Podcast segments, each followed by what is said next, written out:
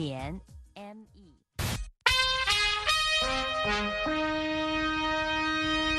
美国之音现在继续播送中文节目。美国之音时事经纬。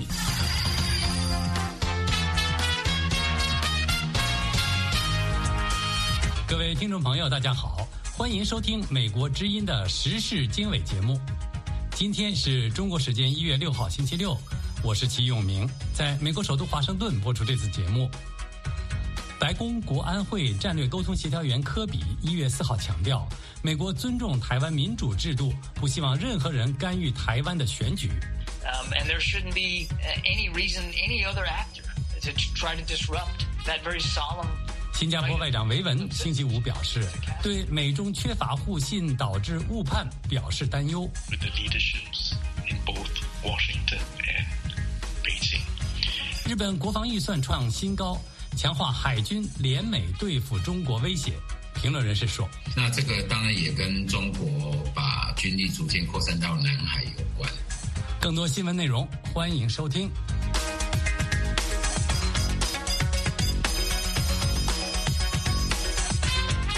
美国之音时事经纬，节目一开始，先请志远分享一组热点新闻。好的，永明。美国国务卿安东尼·布林肯一月四号再度出访中东，持续居中协调以色列与哈马斯的冲突。这也是以哈冲突爆发近三个月来，布林肯第四度访问中东。He will focus on, as he has consistently since October 7th, preventing the conflict from expanding. 美国国务院发言人马修·米勒表示，这场冲突若扩及加沙以外的地区，不符合任何人的利益。新加坡外长维文一月五号说，美中两国因缺乏互信而导致双方紧张升级，令人担忧。with the leaderships in both Washington and Beijing. I do not believe 维文在葡萄牙首都里斯本出席一场外交研讨会时表示，他不认为美中任何一方希望挑起战端，但双方确实存在误判的风险。to be trapped 在南中国海局势受到各界密切关注之时，中国任命富有南中国海经验的海军司令员董军为新任中国国防部长。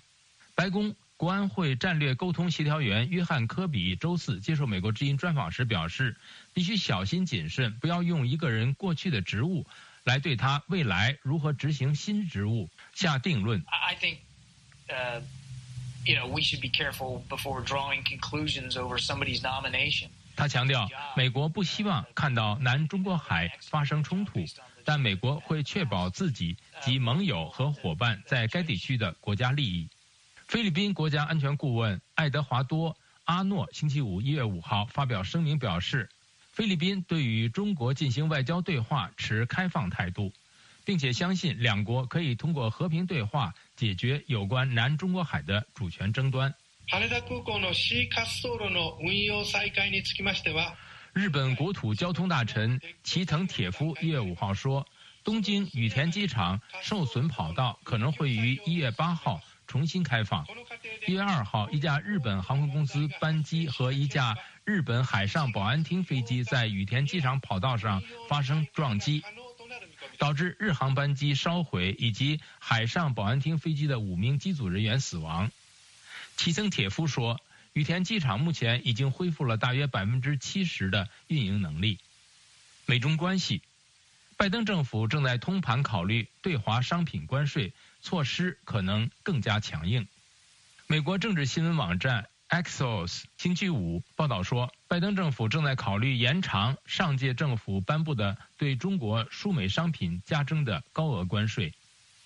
美国一家著名的生化鉴识科技公司赛默菲士尔科技公司表示，已于2023年12月31号停止对西藏出售可用于人类身份鉴定 HID 的鉴识技术和设备。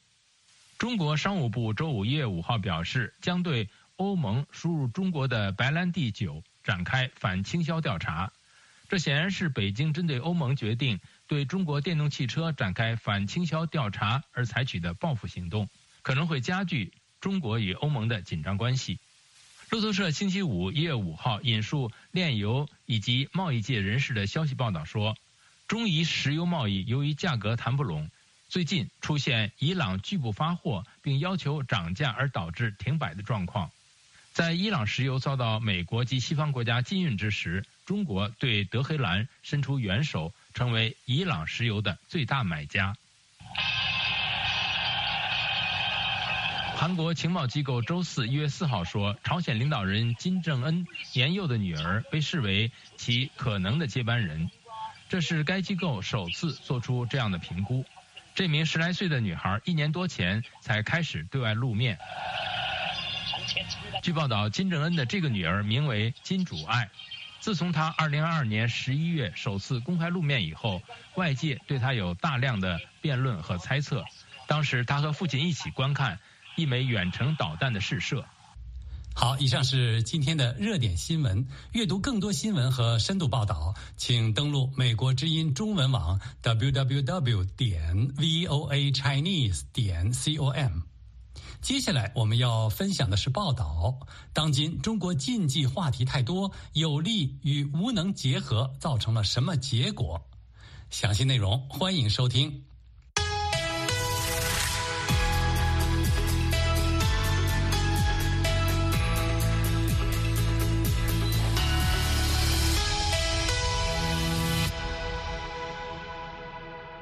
美国之音时事经纬。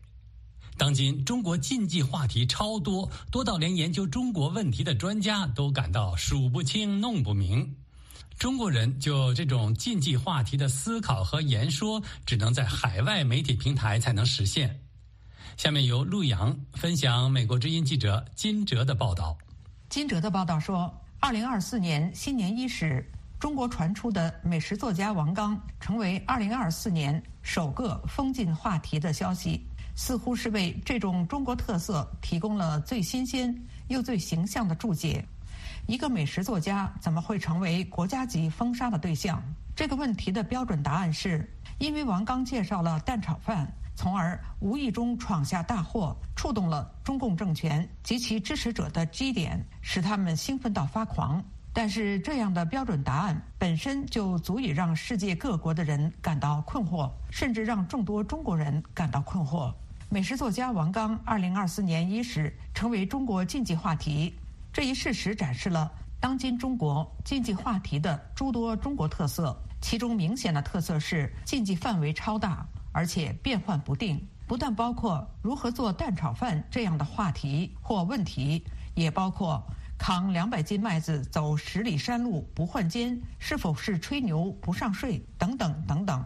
王刚与蛋炒饭的话题，在当今中国属于那种遭到禁止才被人们知道的话题；而有利和无能的结合这种话题，则属于在当今中国无缘问世的话题，跟只是接受过小学生教育的人可以如何获得中国最高学府之一清华大学博士学位这样的话题一样。多年研究政治哲学的学者胡平，在他年轻的时候，也就是在一九六零年代后期，在中共前独裁者毛泽东看似权力无限大和最有能力的时候，他亲眼看到了毛泽东的无能。胡平说：“嗯，你看，在一九六七年、六八年，啊，各地的群众组织风起云涌、雨后春笋，啊，那不同观点、不同派别互相打内战，搞得势不两立。”那个时候呢，连伟大领袖毛主席都不断的说，呃，要文斗，不要武斗，呃，群众组织要大联，实现革命大联合。哎，可是这些群众呢，就是把你这些最高指示就是充耳不闻，或者阳奉阴违。都说毛主席的话一句顶一万句啊，关于要实现大联合的指示说了好多遍了，敌人就是不理你。在胡平和许多其他政治哲学研究者看来。有利和无能是古往今来一切专制独裁的常态。有利与无能结合，使无能加倍凸显，也可以使无能祸害加倍。例如，毛泽东不懂经济，管理经济无能，但是他拥有绝对权力，便可以应在风调雨顺的三年里，制造了人类历史上空前的大饥荒，饿死几千万中国人。在许多批评者看来，骄傲地自封为毛泽东的继承者的习近平，在有利和无能合二而一，从而加倍给中国人造成祸害方面，与毛泽东旗鼓相当。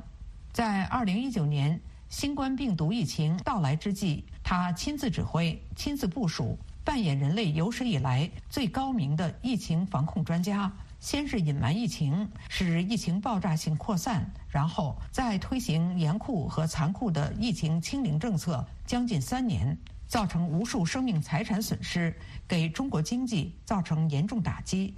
众多国际媒体不约而同地指出，中国式的、习近平式的疫情清零政策措施是基于无能的有害措施，是借助于不容置疑的独裁强力才造成如此之大的损害。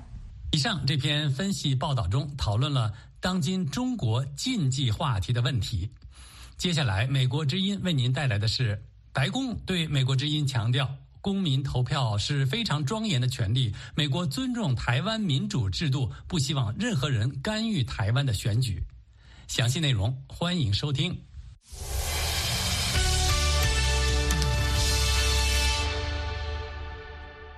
美国之音时事经纬：台湾总统大选将在一月十三日举行。台湾政府警告，北京当局正通过各种手段干预选举。白宫国安会战略沟通协调员约翰·科比一月四号接受美国之音专访时强调，公民投票是个非常庄严的权利。美国尊重台湾民主制度，不希望任何人干预台湾的选举。以下由志远分享美国之音白宫记者黄耀义的采访报道。黄耀义的报道说，据台湾政府称，中国一直在干预台湾选举。包括散布虚假信息和不实信息。台湾检方正在调查关于中国以旅行和金钱贿赂台湾官员以影响选举的指控。黄耀义问美国白宫国安会战略沟通协调员约翰·科比：“当乔拜登总统和中国国家主席习近平在旧金山会晤时，拜登告诉习近平不要干预台湾选举。”习近平主席是否在忽视拜登总统的建议呢？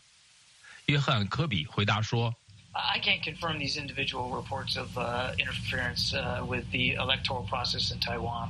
We've been very clear that that 我无法证实这些有关干扰台湾选举进程的个别报道。我们已经非常明确的表示，我们尊重台湾的民主制度，我们尊重台湾人民的意愿。”就自己政府治理方面做决定，我们不希望任何其他行为者，无论是国家还是通过其他手段干预这次选举。黄耀义的采访报道说，二零二四年才刚刚开始，但我们已经看到中国派遣了至少九架战斗机、四艘海军舰艇到台湾附近。我们谈到至少有六个中国热气球飞越台湾。其中一些飞越军事基地，这让我们想起去年的中国间谍气球。黄耀义问白宫国安会战略沟通协调员约翰·科比，关于台湾大选之前加剧该地区紧张局势，白宫希望向中国传达什么样的信息？It's important that 约翰·科比回答说：“重要的是，当台湾人民前往投票站投票时，他们是感到安全的。他们知道自己的选票很重要，而且选票能得到适当的统计而感到安慰。这确实是我们关注的重点。这就是我们想要的，这就是我们希望看到发生的事情。”任何其他行为体，无论是国家还是非国家，都不应该有任何理由试图破坏这一点。公民投票是非常庄严的权利，所以我们将继续密切关注此事。以上志远分享的报道是：白宫告诉美国之音，美国尊重台湾民主制度，不希望任何人干预台湾的选举。接下来是时事经纬节选。谈河南商丘宁陵中学生暴毙事件为何引发大规模的群体抗议？详细内容欢迎收听。在变化的时代，世界似乎充满不确定性。我们所闻并不反映我们所见。我们寻求事实真相。当我们只被告知故事的局部时，我们失去了信任。在危机时刻，我们的梦想、希望和期盼明天更美好的祝愿，赖于新闻自由。在美国之音，我们为您带来的报道是人们冒险去观阅的。我们把世界连接在一起，并伴以事实真相。在美国之音，我们向您展示完整故事。美国之音时事经纬。二零二三年十二月二十四号，河南商丘宁陵县御华园学校初二杨刘洋同学在学校突然死亡，身上伤痕累累。二十七号，当地政府宣告称杨同学为跳楼自杀，民众的悼念活动由此演变为大规模群众集会和示威。这一事件反映出政府和民众之间的关系出现了什么问题？对此。中国时政评论人、自媒体“小民之心”主持人小明先生评论说：“当局给出的这些结论，他没有给出任何有力的证据，没有公开监控录像，没有公开遗书，没有公开证人证词，没有公开调查的过程，一切都是黑箱操作，而且外界看不到死者家长对这个结论的意见。”这样的情况下，当局的这个结论当然不会有说服力。重要的是，像这样一个轰动性的事件，可以说是引起了国内的关注，引起了国际的关注，却没有任何一家媒体、国内的媒体、国外的媒体能够介入去采访、去报道，这明显很不正常。可以肯定的说，有关当局一定对媒体发了禁令，这足以说明。这个事情并不简单，当局他们是明显的把这个事情当做一个政治事件来处理的。既然是政治事件，那外界是不可能得到一个客观真实的调查结论的，因为当局考虑的是所谓的大局，而不会在意一个底层百姓的死活。所以这也可以解释当局为什么在那么短的时间里边。就完成了所有的调查，所以这个情况，在一个正常国家，这样的调查是不可能这么仓促的。而且这些证人，他们的证词是应该向社会公开的，因为他们的证词，他们的这些都是最有力的说明。结果我们现在看不到任何相关的证人的证词、亲属的证词、他们的观点，所以这个情况下，当局的一面之词。根本就让人无法相信。日本东京大学访问研究员潘家伟先生认为，就是说每一次都是有大型的呃民众的一些参与集会啊，然后因为这样的一个那么恐怖的事情发生之后，有人跑出来的。其实，在很多不同国家，如果突然之间发生呃这样的一个事情，当然会有人走出来去讨说法了，所以。很明显的就是很自发的一个，很多人去觉得这个是怎么可能发生这样的一个那么恐怖、那么没办法想象的事情，是不是？但是中国政府从来都是把所有的一些群起事件都说成是啊，就是有人在背后煽动啊，有人在分裂。分裂这个国家，就是好像想象的每个人都那么容易就可以煽动其他人出来的，你突然间的怎么去煽动几万人跑出来了？所以这个也是非常。令人觉得中国政府非常恐怖。这个中共政权一直以来都是用同样的手段来去对待人民。只要你是说呃，就是讨说法的，他也会把你说成是分裂国家、煽动民众。所以这个是这个案件恐怖的一个例子一个部分。其他的类似的一些案件也有同样的一些情况，所以我们绝对要。呃，质疑的就是这个说法，每一次跑出来都有人说是煽动民众分裂国家，这样说法绝对不能接受的。各位听众朋友，以上是美国之音时事大家谈节目嘉宾、日本东京大学访问研究员潘家伟先生、中国时政评论人小民先生的访谈节选。嘉宾的观点不代表美国之音。时事大家谈邀请知名观察人士就最新时政议题进行分析、发表见解。敬请关注美国之音时事大家谈 www 点 voa chinese 点 com。美国之音时事经纬，随着中国海军已经走出第一岛链，日本感受到的威胁也越来越大。日本明年的国防预算达到了七点九五万亿日元，约五百九十九亿美元，其中不少将用于强化海上军力。日本军力在亚太将扮演什么角色？下面陆洋分享美国之音特约记者陈云的采访报道。陈云的报道说，日本政府去年十二月二十二号。敲定了总金额达七点九五万亿日元的二零二四财年国防预算案，创下历史记录。在这个国防预算案中，很大一部分着重在增强海上军力。台湾国防安全研究院副研究员王尊彦在接受美国之音采访时表示，日本预定从二零二四年度开始建造两艘神盾系统搭载舰，该舰在武器装备方面也将配备。包含射程达一千六百公里的战斧巡航导弹、射程达一千公里的十二式增程型反舰导弹等。台湾退役海军上校、军事杂志资深撰稿人杨余胜在接受美国之音采访时说：“光是这两种，我们就可以知道说，它其实它所瞄准的就是，呃，解放军像下饺子班，或者是说它现在。”陆续一直在成军新的这一些作战舰。杨玉胜表示，过去在讲台海巡逻队时，指的是美军第七舰队。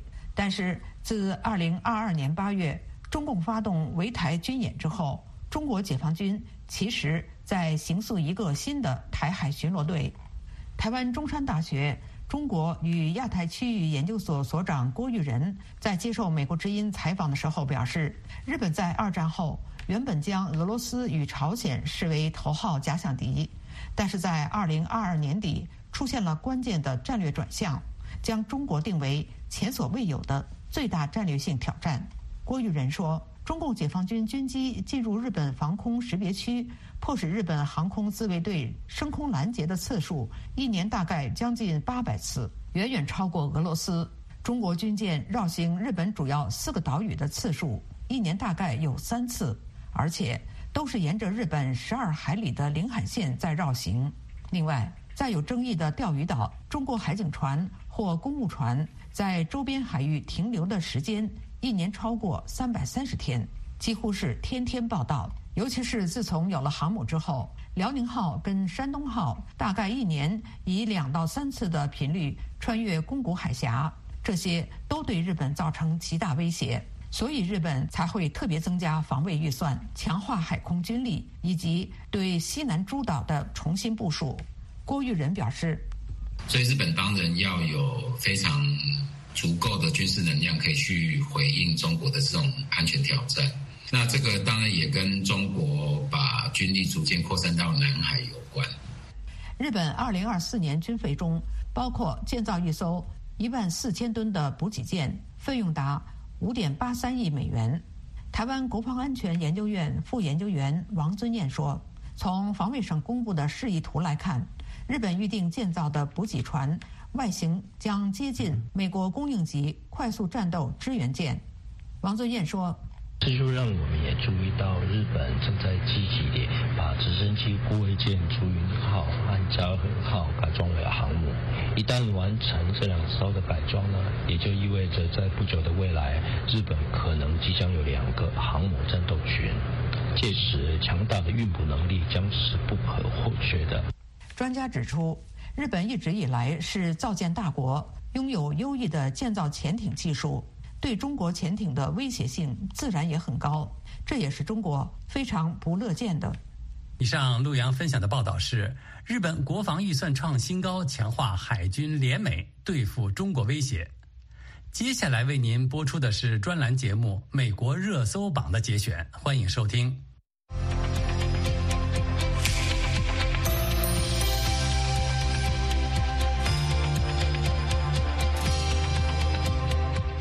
美国之音时事经纬，美国热搜榜主持人齐笑天在接下来的节目中带您观察一些中国社会的荒诞现象，包括中国最不安全的是嘴，日本地震小粉红作孽，中国人的风风雨雨，为什么要抹黑中国？欢迎收听。中国最好的写照说，这片土地上最不安全的是嘴，吃进去的有毒，说出来的有罪。网友评论：“你不说话，举个白纸都有罪。”我们在开场视频看到了一个政协委员幸灾乐祸的嘲笑日本地震灾难，小粉红们也纷纷在网上跟着领导的榜样一起献丑。哎，像这一般没有大事咱都不出镜。但是呢，今天这日本地震了呢，我就相当高兴了，因为小日本人讲话了，对不对？太坏了，往海里倒核污染水。好，这回好，这一地震一海啸，这核污染水全都给灌回去。真牛啊！新年第一天就收到了大自然馈赠的专属礼物。日本石川县能登半岛发生七点四级地震，预计会有五米高的海啸。看来这是个开门红啊！今年一定错不了。看日本地震了啊！啊，那你有啥感觉吧？活该，活该。为啥呢？要是海啸更好，要是海啸更好啊！小粉红最嗨的时候就是骂其他国家不好。原因是以现在中国的走向，他们没办法仗着自己国家的优点来说话。习近平在跨年时说：“以后风风雨雨都很正常。”我们来看看他所说的“正常”到底是什么样子的。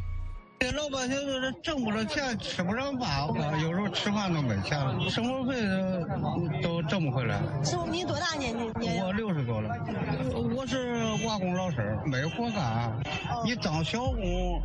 都没有活干，大部分上没有用人了，用人他也不用你，岁数大了。你有技术被打，有技术被打，他没活干，归家你挣不了钱。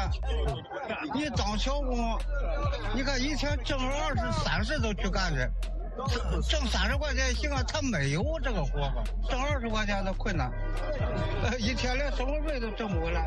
我十来天，呃，挣了。五六十块钱，到现在还不够吃了。国内的一个博主在去年年底顺利和全家润进了美国。他在一个新视频里回应了小粉红们指责他抹黑祖国的行为。有些人张嘴闭嘴就是你抹黑祖国，你告诉我什么叫做抹黑？你先回答我这个问题：什么叫做抹黑？我怀疑食品有毒，你们说我抹黑。可当食品出现各种化学添加剂、各种致癌物质的时候，你们却沉默了。我说贪腐严重，你们说我抹黑。可当大批的周公子、北极鲶鱼出现时，你们却沉默了。我说有豆腐渣工程，你们说我抹黑。可当桥塌楼倒时，你们却沉默了。你们说我抹黑祖国，说我是汉奸走狗。可面对毒奶粉。毒食品、烂尾楼、暴力执法、草菅人命时，你们却沉默了，你们的良心都被狗吃了。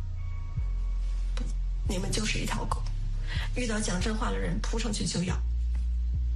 一个个明明身处底层，却站出来维护统治者。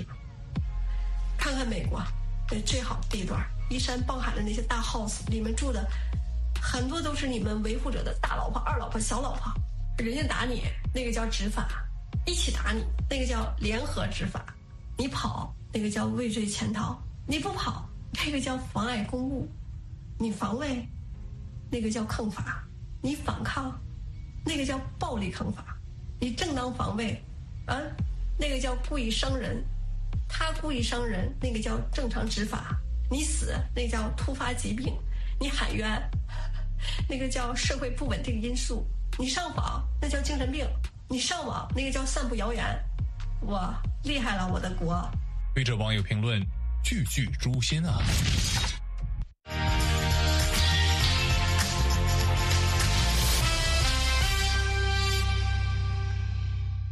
听众朋友，以上是专栏节目《美国热搜榜》的部分内容。阅读更多新闻和深度报道，请登录美国之音中文网 www 点 voa chinese 点 com。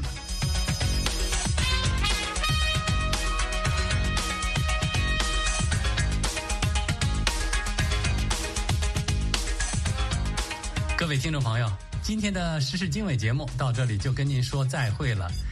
今天的编辑是志远，导播陆阳，我是齐永明。感谢各位收听，我们下次节目再会。